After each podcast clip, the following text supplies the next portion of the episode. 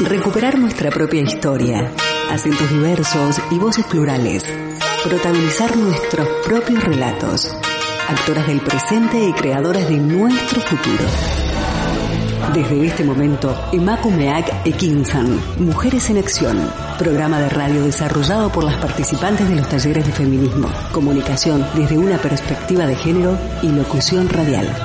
Impartidos por la Asociación Camino al Barrio, gracias al apoyo de la Diputación Foral de Vizcaya.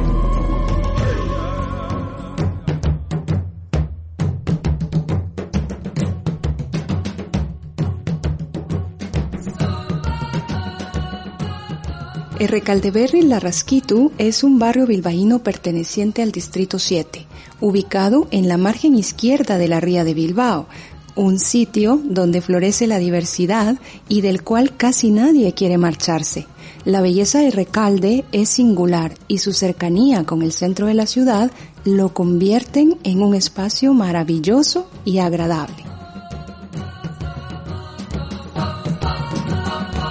Es aquí donde ubicados en la planta número 12 con vistas panorámicas espectaculares, transmitimos desde las instalaciones de candelaradio.fm y les damos la más cordial bienvenida a nuestra nueva edición de Macumea Kekinsan Mujeres en Acción para hoy miércoles 17 de noviembre de este año 2021 que casi está por finalizar.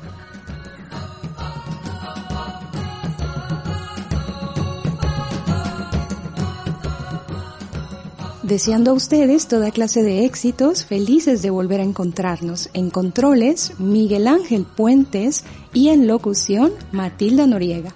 Las invitamos a acompañarnos durante esta hora de programa que hemos preparado con un contenido muy interesante para todas ustedes.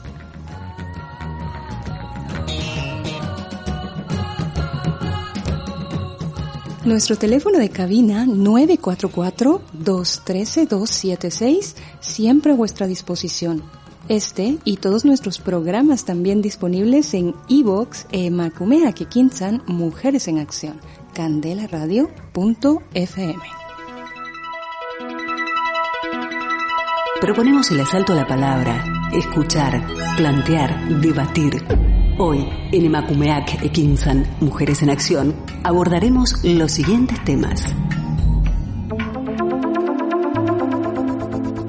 Esta tarde de miércoles, cuando transcurren ya algunos minutos de las 16 horas, compartimos con Jenny y Heidi, dos mujeres latinoamericanas migradas provenientes de países diferentes, quienes estuvieron formando parte el sábado 6 y domingo 7 de noviembre del encuentro de mujeres migradas, voces diversas, ecos para defender nuestros derechos.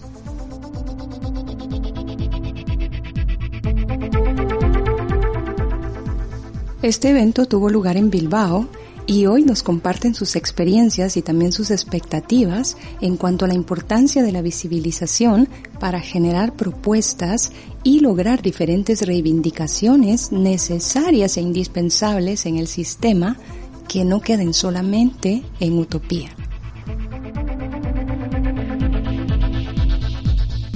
Para iniciar, las invitamos a escuchar nuestro primer tema musical, el cual está interpretado por la banda de música electrónica originaria de Madrid, con raíces en el acid house, Fangoria. Esto es ¿De qué me culpas?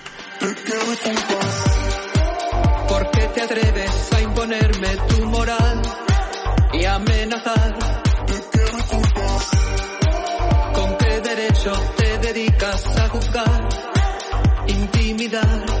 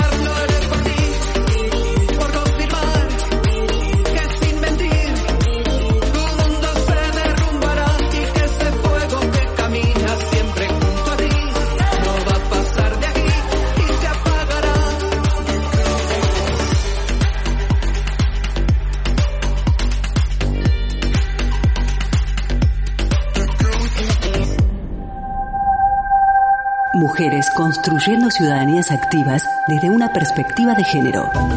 Emakumeak Ekinsan. Mujeres en Acción. En Candela Radio 91.4 FM.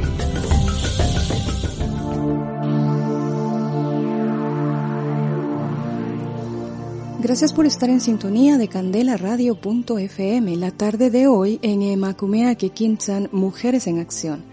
Queremos compartirles que el sábado 6 y domingo 7 de noviembre tuvo lugar el encuentro de mujeres migradas, voces diversas, ecos para defender nuestros derechos. En esta ocasión nos acompañan vía telefónica Jenny Tenorio, quien formó parte del grupo motor y la organización del evento. Ella es una mujer migrada originaria de Colombia que también forma parte del grupo de encuentro Torre de Babel y desde que llegó a Bilbao se involucra en diversos movimientos en defensa de nuestros derechos. Bienvenida Jenny, gracias por estar con nosotras esta tarde. Muchas gracias por hacerme la invitación esta tarde para eh, darles a conocer el por qué hicimos este encuentro entre mujeres migradas que, al igual que yo, estamos luchando por nuestros derechos.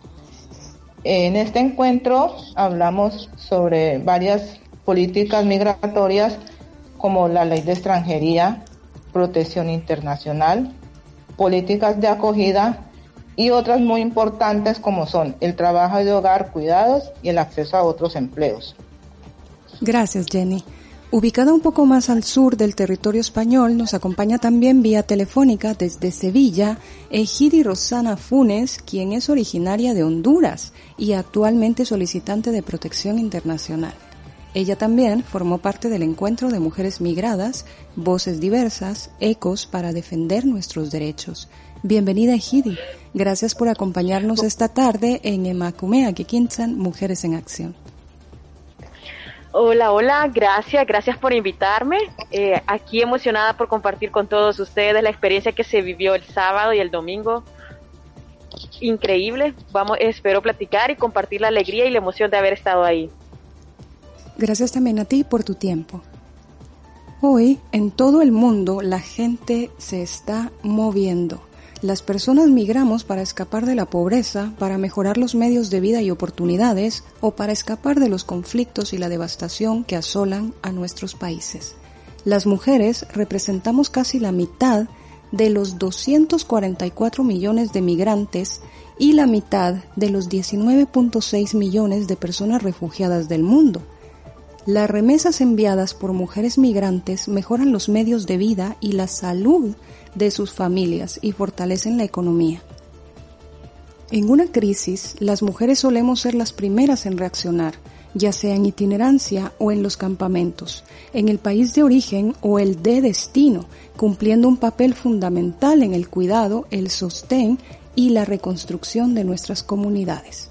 Sin embargo, las necesidades, las prioridades y las voces de las mujeres refugiadas y migrantes suelen estar ausentes de las políticas destinadas a protegernos y darnos asistencia.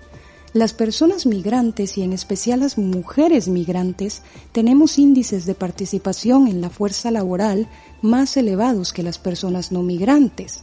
72.7% en relación a un 63.9%.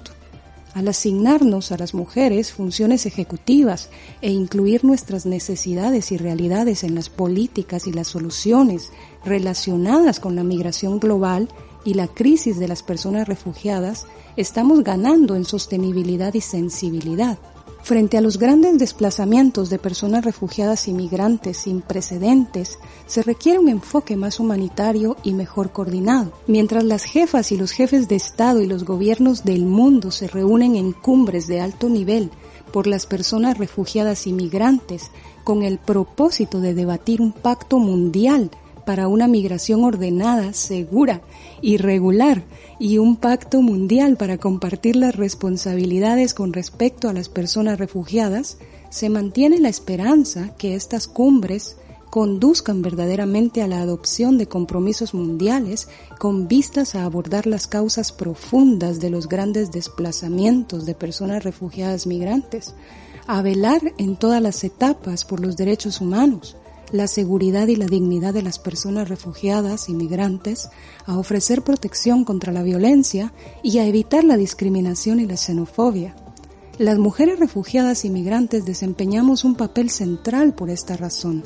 Los compromisos mundiales deben incluir el logro de la igualdad de género, el empoderamiento de todas las mujeres y las niñas y el cumplimiento de sus derechos humanos como principios subyacentes Asimismo, deben abordar las necesidades propias de las mujeres y las niñas, incluir nuestras voces y prever la rendición de cuentas ante nosotras. Aquí la importancia de generar encuentros como el que tuvo lugar el sábado 6 y domingo 7 de noviembre en Bilbao. Jenny, tú formaste parte del grupo motor y de la organización del evento. Por favor, conversanos. ¿En base a qué motivos es que surge el encuentro y cuáles fueron las propuestas iniciales para el mismo? Bueno, como nuestra amiga Matilde, quiero expresar que el encuentro fue creado y nos reunimos para abordar las problemáticas que como mujeres migradas nos encontramos al llegar a nuestro país de destino, que es aquí el País Vasco. Una de esas políticas son la extranjería, el cual Pedimos que nos flexibilicen los requisitos tanto del año como de jornada completa para el arraigo social. Otro de los temas muy importantes son las políticas locales para favorecer las contrataciones de personas en situación irregular. También abordamos el tema de que en la protección internacional sea reconocimiento de vulneración de los derechos humanos en nuestros países de origen. También la crisis política, económica y climática. Otro inconveniente que encontramos son las políticas de acogida, el cual como mujeres tenemos mucha vulneración y, nos sentimos inseguras cuando nos albergamos en un albergue con nuestros hijos pequeños y el cual solo tenemos derecho a estar un día o dos noches y luego tenemos que buscar a dónde refugiarnos. También nuestros municipios deben de hacernos valer el derecho al empadronamiento, a la falta de información por la cual nos vemos en la necesidad de pagar a personas que abusan por el desconocimiento de nosotros por cobrarnos por un empadronamiento. También la falta de información para saber a los recursos que tenemos derecho como personas migradas que estamos aquí para unas citas presenciales, los cuales nos dificultan a la hora de hacer un trámite y así lograr avanzar en esta comunidad. Otro tema muy importante fueron los trabajos de hogar que ejercen nuestras mujeres, el cual el trabajo de interna es un trabajo el cual no se le respetan sus horas laborales. También pedimos que seamos dignas para ejercer otros empleos, que nuestros títulos que traemos de nuestros países de origen valgan aquí. Esos fueron los temas más importantes. Gracias, Jenny. ¿Es la primera vez que se realiza este encuentro en Bilbao? Eh, sí, sí, sí. Y este es el primero de muchos que tenemos que encontrarnos y programar para que así nuestras voces sean escuchadas. ¿Conoces de otros encuentros que se hayan generado con antelación mediante el activar de distintas organizaciones o has participado en alguno de ellos? Eh, sí, en Torre de Babel hemos hecho eh, dos encuentros más, el cual también nos juntamos con otras mujeres de otros colectivos. ¿Cuál es la condición actualmente de la mayoría de mujeres migradas en Bilbao, Jenny? Eh, son unas condiciones muy precarias, muy precarias. Eh, no tenemos unos derechos de igualdad. Nuestras voces no son escuchadas. No nos respetan como personas que nos merecemos. Una igualdad como formamos parte de este país vasco y que se nos sean vistas como personas con respeto y con dignidad. ¿A qué tipo de empleos las mujeres migradas tenemos acceso? Las mujeres migradas, lastimosamente, solo tenemos acceso a los trabajos de cuidado y de limpieza. Aún siendo con profesiones y títulos, no podemos ejercer ni tener acceso a otros empleos, otras oportunidades laborales. Jenny, ¿cuál es la razón por la cual no se puede tener acceso a otras oportunidades laborales? porque no nos dan la oportunidad de demostrar que nosotros tenemos unas capacidades que nos hacen dignas para trabajar en otros ámbitos, como reponedora en un almacén, en un supermercado, de cajera, en una empresa. Entonces, ¿por qué nos niegan nuestros derechos? ¿Por qué no nos dan una oportunidad de demostrar que somos capaces y tenemos el conocimiento para ejercer otros empleos. ¿Existen ayudas destinadas, Jenny, a las mujeres migradas en condición de desempleo y carencia de ingresos? Eh, creo que esas ayudas son muy importantes y cada vez deberían de ser más para que nos apoyen como mujeres migradas y nos ayuden a salir adelante, a avanzar nuestros, en nuestros propósitos y así realizarnos como personas y tener derecho y también hacer valer los derechos y poder que nuestras familias en nuestros países de origen tengan una vida digna. ¿Consideras tú que los fondos que destinan las diferentes organizaciones en pro de las mujeres migradas y nuestra lucha sí son ejecutados de manera óptima? Creo que se podían ejecutar de una manera como mejor, que nos arropen a todas en igualdad de derechos y oportunidades. Cuando hablas de una manera mejor, ¿a qué tipo de maneras te refieres y en dónde la situación puede estar fallando para ti? Que, que las ayudas sean como más asequibles, porque si no tienes un empadronamiento empezando por ahí se dificulta el acceso a esas ayudas. Es decir, para poder optar a las ayudas hay que realizar un proceso que a la larga para una mujer migrada y que tiene una desinformación de la situación resulta engorroso y resulta complicado. Sí, exacto. Como tan sencillo como un empadronamiento que debería de ser algo normal, un derecho que tenemos al llegar aquí a nuestro país de destino, para que así podamos avanzar. Anteriormente, Jenny, cuando nos respondías una pregunta previa, también nos hablabas que desgraciadamente y terriblemente el empadronamiento tiene que ser pagado. ¿Cómo es eso? Porque hay algunas algunos municipios donde nos dificultan el derecho al empadronamiento. Entonces, esta falta de información hace que unas, algunas personas estemos en vulnerabilidad y llevemos un año dos años sin podernos empadronar y creo que eso no es justo. Jenny, ¿consideras tú que nos estamos en verdad visibilizando y conduciendo sobre una ruta necesaria para lograr ser escuchadas y generar propuestas respecto a lo que debería cambiar? Creo que es un camino largo, pero que en conjunto podemos lograr que nuestras voces sean escuchadas y seamos visibles ante la sociedad. Gracias Jenny por tu sentir y compartir con nosotras en Emacumea Kikinsan Mujeres en Acción. Concluimos la primera parte de nuestra entrevista invitándolas a escuchar nuestro segundo tema musical para después regresar a este centro con aún más energía y motivación para continuar nuestra charla.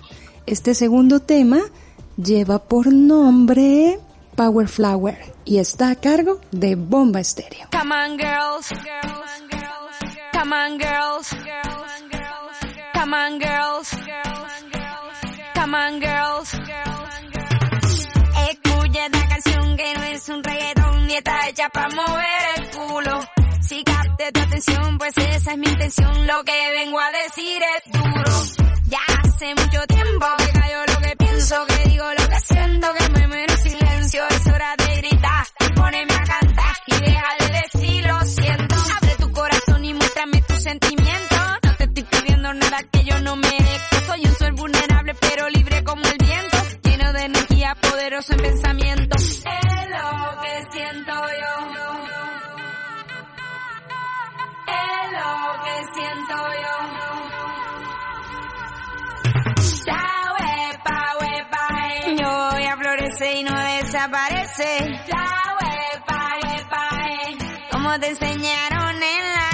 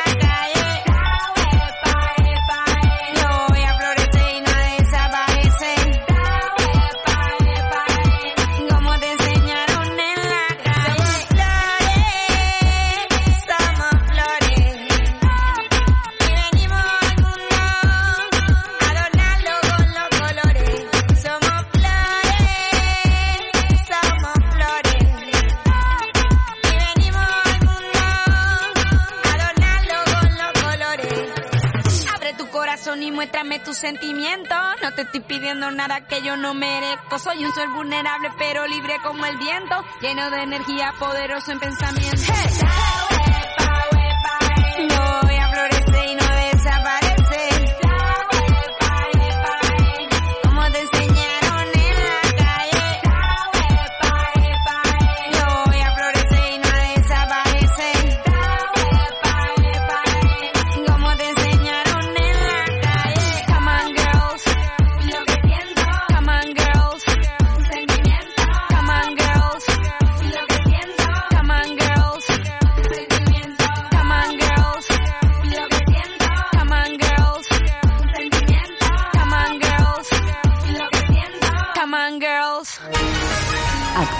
presente y creadoras de nuestro futuro. Estás escuchando Emakumeak Ekinsan, Mujeres en Acción.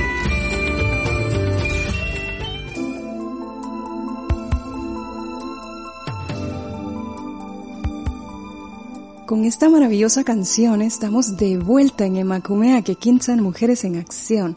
Desde la cabina de Candela Radio.fm transmitimos para todas ustedes. Gracias por su sintonía. En el bloque anterior charlábamos respecto del encuentro de mujeres migradas, voces diversas, ecos para defender nuestros derechos, que se llevó a cabo el fin de semana pasado en Bilbao. Para ello nos acompañan vía telefónica Jenny y Ejidi, dos valientes mujeres migradas latinoamericanas, quienes comparten con nosotras sus opiniones, experiencias y expectativas respecto a este encuentro. Ejidi Funes es una mujer centroamericana originaria de Honduras, país perteneciente al Triángulo Norte y afectado frontalmente por distintas violencias.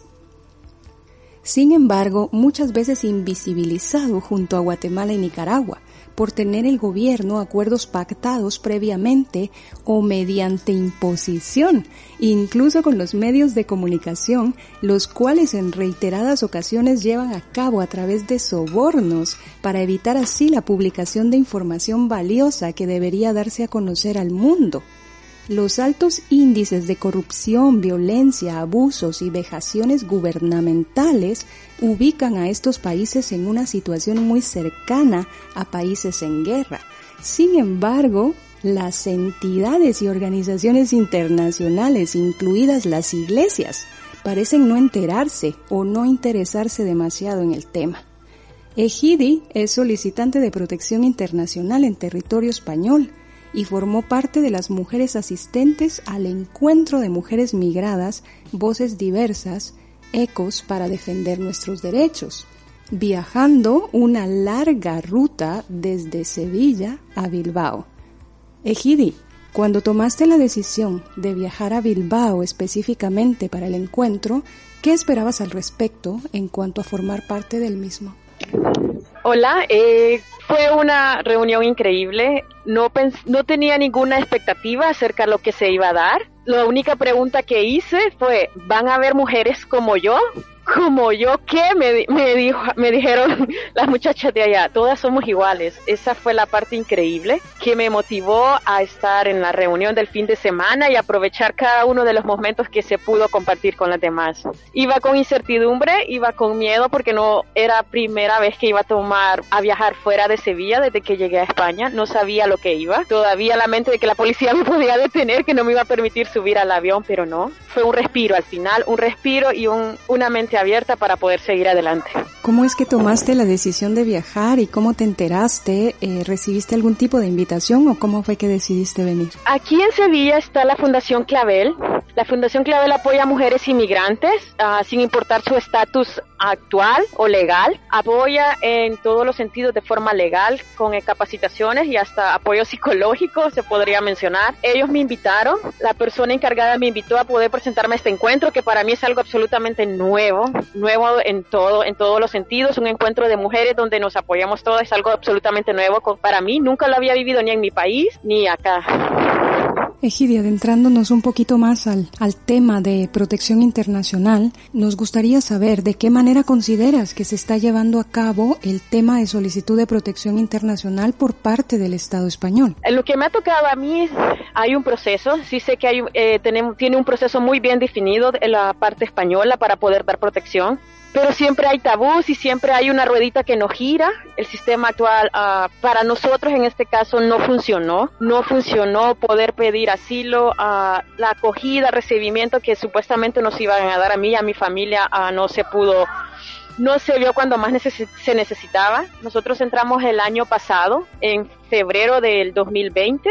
A finales de febrero cae la pandemia, se cae todo, colapsa todo, no se puede ir a ningún tipo de, de entrevistas, no, se puede ir absolutamente a nada, no se sabe nada.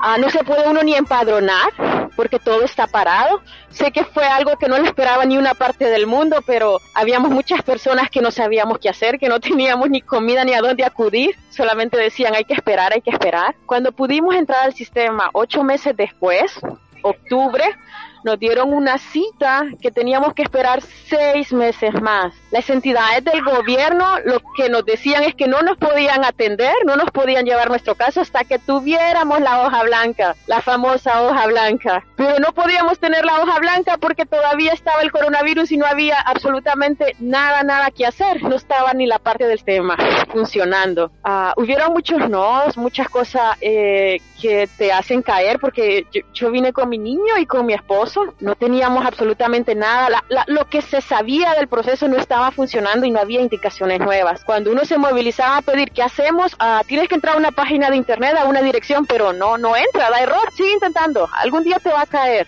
Te desanimabas porque ibas a, esos edificios y mirabas mucha gente como uno, que estaba peor, que no podía ni, no tenía ni internet para poder acceder a esas direcciones que necesitaba uno entrar para pedir la cita. Ah, lograron, lo logramos tener una respuesta hasta diciembre, diciembre del 2020. La única respuesta es, uh, ¿se pueden mover a un, ref, a un hostal, pero a otra ciudad, a Granada?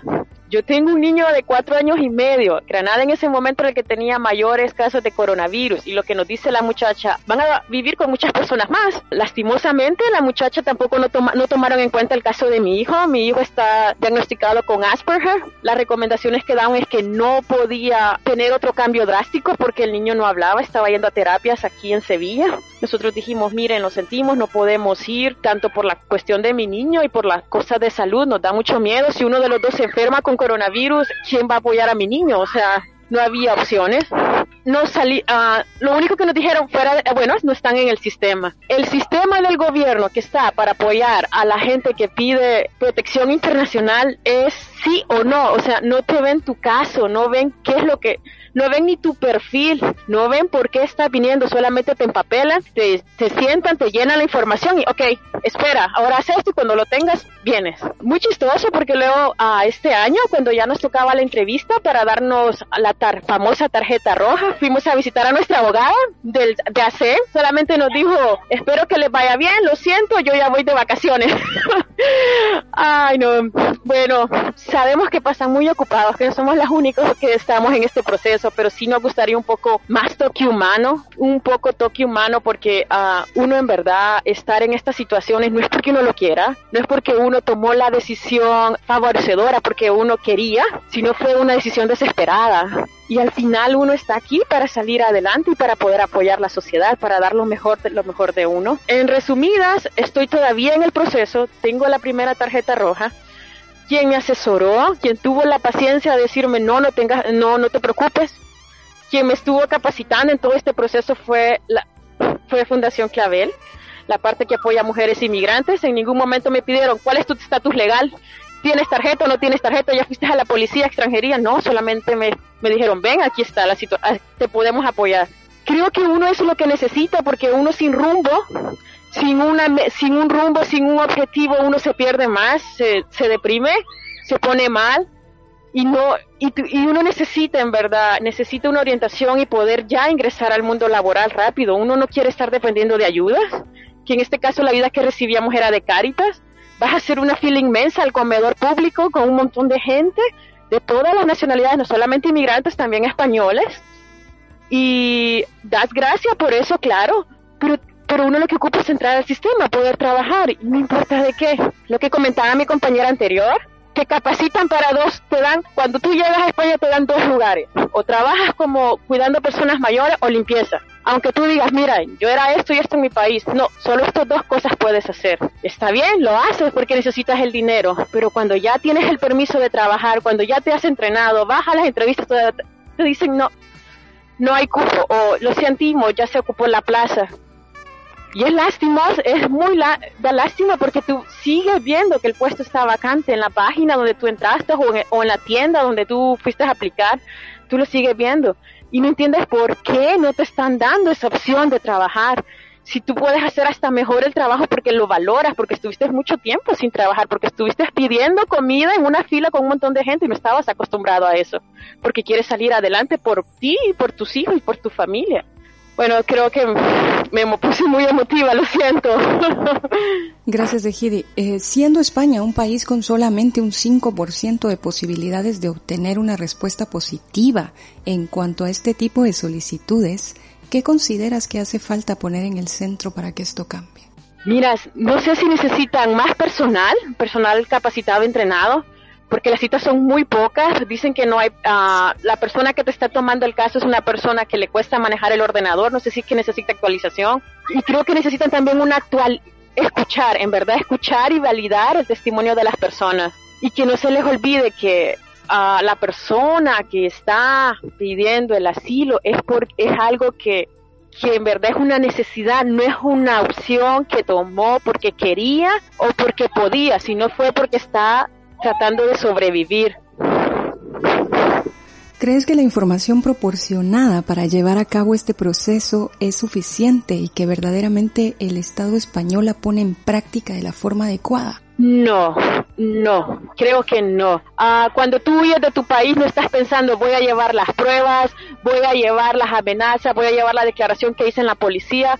En mi caso, en mi país, tú no puedes ni poner una denuncia a la policía porque se están comunicados ya con la con el narcotráfico o está ya con las maras, o sea, es imposible, te pones más en peligro. Cuando tú huyes de tu país no te traes ni tu título universitario, no te traes absolutamente nada, solo una maleta y tu pasaporte. Y aquí cuando llegas a pedir asilo te toman una entrevista, pero luego dices, ¿dónde están las pruebas?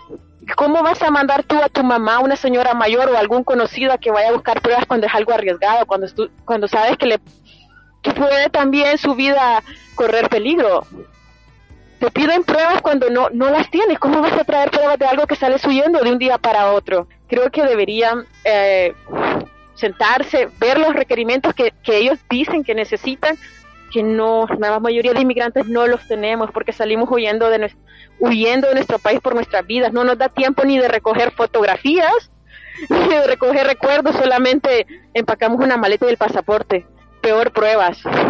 ¿Consideras que existe abuso, discriminación, exclusión, racismo y violencia por parte de la policía y empleados de las entidades gubernamentales en cuanto al seguimiento de la solicitud del proceso de protección internacional? Mira, no quiero, no quiero decir que toda la gente es mala, porque España sí tiene muy buenas entidades, tiene muy buenas personas. En nuestro caso, la persona que nos tomó la entrevista sí fue muy empática, fue una persona muy, uh, muy paciente, pero mi esposo había ido anteriormente y sí fueron muy groseros con él. Antes, cuando nosotros nos tocó ir la primera vez, tenías que ir a hacer una gran fila a las 6 de la mañana. Tenías que llevar a tu hijo y a uno cuando lo y tenías que ir toda la familia a hacer una gran fila.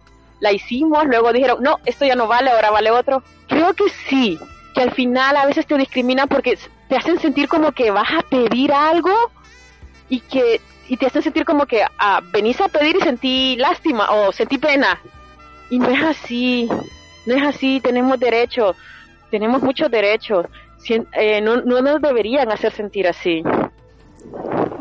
¿Cuáles son las principales piedras de tropiezo en cuanto a este proceso que tú personalmente encontraste junto a tu familia? Lastimosamente, a las entidades que nos debían de dar apoyo para este proceso, en mi caso particular, no estuvieron presentes, eh, lastimosamente no. Nosotros sobrevivimos un año y, un año y un par de meses uh, por Caritas y por la entidad de la Fundación Clavel, pero las demás entidades absolutamente no, solamente te vieron como un número, uh, la porque no tenía la, la ruedita, no tenía el papel blanco, la ruedita no podía girar. Y cuando ya tenía el papel blanco, no tomaron mi caso como un como un caso que tienes que ver como seres humanos, no, te tomaron como un número, ok, este número va para allá, no vieron ninguna de mis, no vieron ninguna de mis necesidades, solamente me dijeron, te vas, te vas para allá, y si te dicen que no, allá te quedas tirada, ¿verdad? Y, y te tienes que dejar el apartamento, lo que te hayamos dado, porque ya no estás en el proceso. Y es muy posible que te digan que no, porque la mayoría de los hondureños no se lo dan. No te dan el apoyo ni el confort que uno necesita. No te digo que me traten con pétalos de rosa, porque no, yo sé que todos, eh, todo es situación, pero que nos traten como personas. como personas que en verdad uh, tenemos miedo y, no, y tenemos miedo no tanto de nuestro país y acá porque nos estamos adaptando a la sociedad. Mira, y lo otro es que a pesar de que nosotros de Latinoamérica hablamos español, cuando tú llegas acá y vas a un centro de eso, te hablan demasiado rápido. Yo no entendía. Yo no entendía y cuando y te da pena decir, me repítame por favor o me puede hablar más despacio porque te hablan de una forma tan apresurada que tú no entiendes y te hablan palabras que palabras que tú tampoco no sabes, ¿verdad? No digamos las otras compañeras que no hablan español, que están en un proceso de aprendizaje. A veces era muy chistoso porque íbamos donde la abogada y le, y le preguntaba a mi esposo, ¿entendió? No, y usted tampoco. ¿Y por qué no preguntamos? No, porque nos iba a regañar o no daba pena. Creo que deberían de ser mucho más empáticos, en verdad vernos no como números, sino vernos como personas que en verdad necesitamos ayuda y que lo que queremos al final no es vivir del Estado, no, no, a nosotros no nos gusta pedir, nosotros venimos a trabajar y a dar lo mejor de lo mejor. Gracias, Ejidi. ¿Cuál es tu opinión respecto del encuentro de mujeres migradas al cual asististe el fin de semana pasado? Oh, mira, me has dado en el clavo. Bueno, como te dije al inicio, iba con el miedo de que ah, van a ser mujeres igual que yo. Y me preguntó mi, la compañera que me iba, todas somos iguales, todas somos mujeres. Iba con temor, iba con miedo, iba como que, ah, como, como, como un bebé, como un cachorro. Pero cuando tú llegas ahí y ves mujeres que están en la misma situación, que somos inmigrantes, que sí se puede, que han salido adelante, que tienen uno de sus hijos en la universidad, que otra ya tiene su propio negocio, te da una fuerza increíble, te hace recargar tus baterías al 100. Te lo digo de una forma, me cambió la vida, me cambió radicalmente la vida. No es que no sea una mujer luchona, para nada soy una mujer luchona, pero tú necesitas ese tipo de encuentros para recargarte como mujer, como espíritu, como persona y como un todo, porque al final te sentís, no éramos una mujer, éramos varias mujeres que al final teníamos un mismo fin, te sientes tan identificada, tan poderosa y sientes que lo que estás pasando ya va a pasar y vas a tener mejores momentos y te sientes con el compromiso de ayudar a las demás, que no te sales con el compromiso, no quiero que ninguna mujer más pase lo que yo viví. Quiero mejorar esto para que cualquier persona que emigre tenga mejores oportunidades, tenga una mejor adaptación, tenga una mejor vida al país donde ella quiera, donde ella le toca migrar. Yo en lo personal estoy muy encantada, muy agradecida, creo que es algo que se debería hacer frecuentemente porque te da una visión de, de a nivel de España, de todo lo que se está viviendo y te hace, te hace hacer cambiar, mejor mujer y apoyar en todo momento a las personas que te rodean. ¿Sientes al día de hoy, Ejidi, que tu voz está siendo escuchada, que está siendo verdaderamente escuchada? ¿A nivel de qué? ¿A nivel personal, a nivel de sociedad o a nivel de qué? Por supuesto, a nivel, a nivel personal, ¿tú crees, tú sientes que tu voz está siendo escuchada? Mira, en el encuentro, el encuentro me sentí al fin una afinidad, sentí una afinidad y sentí que podía hablar sin miedo, que, era un ser humano más, no, no tenía la tacha de que, ah, mujer que viene aquí a España, a, que se quiere quedar aquí con, que no voy a pagar impuestos, o sea, no, no me sentía tachada, me sentía una mujer normal, una mujer que está solamente en un país que está desarrollando su vida. En ese, ahí, en ese lugar me sentí escuchada y con amor, con mucho amor. Ahora, aquí en la sociedad donde yo estoy, siento que tengo que pelear para que esa voz se escuche. Siento que tengo que ponerme, como dice, subirme a mis siete machos y ponerme dura para que mi voz se escuche. Y que no estoy mal, sino que estoy, que si la cosa está difícil es que estoy haciendo un camino para las que vienen atrás. El encuentro me hizo ubicarme de que aunque esté mala cosa donde yo esté, tengo que hacer que se respeten mis derechos para las que vienen atrás, para que las que vienen en el futuro no les toque tan difícil. Gracias, Ejidi, por haber accedido a estar con nosotras en Emacumea Kikinsan, Mujeres en Acción. Gracias también, Jenny, que has permanecido con nosotras en línea para continuar escuchando esta parte de entrevista. Vamos a cerrar con una última pregunta. ¿Cuáles consideran ustedes que son los pasos que deben darse posteriormente al encuentro? Jenny. Eh, desde mi punto de vista tenemos que lograr unos objetivos en común. Esos objetivos son, y creo que son muy importantes, que tiene que haber un cambio social institucional para que las mujeres migradas seamos iguales a todas las personas vascas y en, y en general en España. Que las políticas apoyen y respeten nuestros derechos. Que se, aclave, que se acabe el racismo institucional. También los estereotipos y perjuicios que tenemos en estos países. Y que nos, y que nos consideren como personas que tenemos el derecho para formar parte de esta comunidad. Ejidi, ¿cuáles consideras que son los pasos que deben darse posteriormente al encuentro? Uh, estoy totalmente de acuerdo con mi compañera. Uh, creo que lo más importante, el paso a seguir, es seguir unidas, como el encuentro, no tal vez físicamente, porque sé que es imposible, pero seguir unidas, aprovechando Internet, así como ahorita por videollamada, para seguirnos fortaleciendo y hacer los pequeños cambios de donde estemos para poder lograr todos los objetivos, para poder lograr que esta sociedad nos acepte tal y como somos y que nos dé nuestros derechos, que nos permitan poder ejercer nuestras profesiones de donde venimos. Creo que, como te digo, seguir unidas y hacer el cambio pequeño. Yo ya empecé aquí en mi, en mi pequeña Sevilla, ya empecé a, con, mi, con mis compañeras, con todos los que me encuentro, ya tenemos nuestro propio grupo de WhatsApp a darnos fuerza, ya apoyarnos, ok, si alguien sabe de algún trabajo, manda el mensaje, y si alguien la pasa mal, a motivarnos. Creo que empezar ya a unirnos más, porque si ya estamos unidos y, y tanta población que somos inmigrantes, la sociedad va a escuchar. Un placer haber compartido con vosotras, Ejidi, gracias por tu tiempo.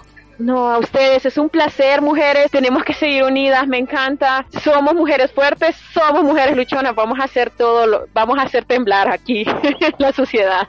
Y añadir algo. Jenny, gracias por habernos acompañado. Puedes añadir lo que tú desees. Quiero añadir, y que estoy de acuerdo con mi compañera Gide, que tenemos que unirnos más, hacer estas reuniones más seguidas y entre todas impulsarnos, darnos la mano la una a la otra y Así es. de la mano tenemos que luchar y lograr nuestros objetivos para nosotras y para las mujeres migradas de todos los países y las que vienen detrás de nosotros. Así, así es, así es, chicas.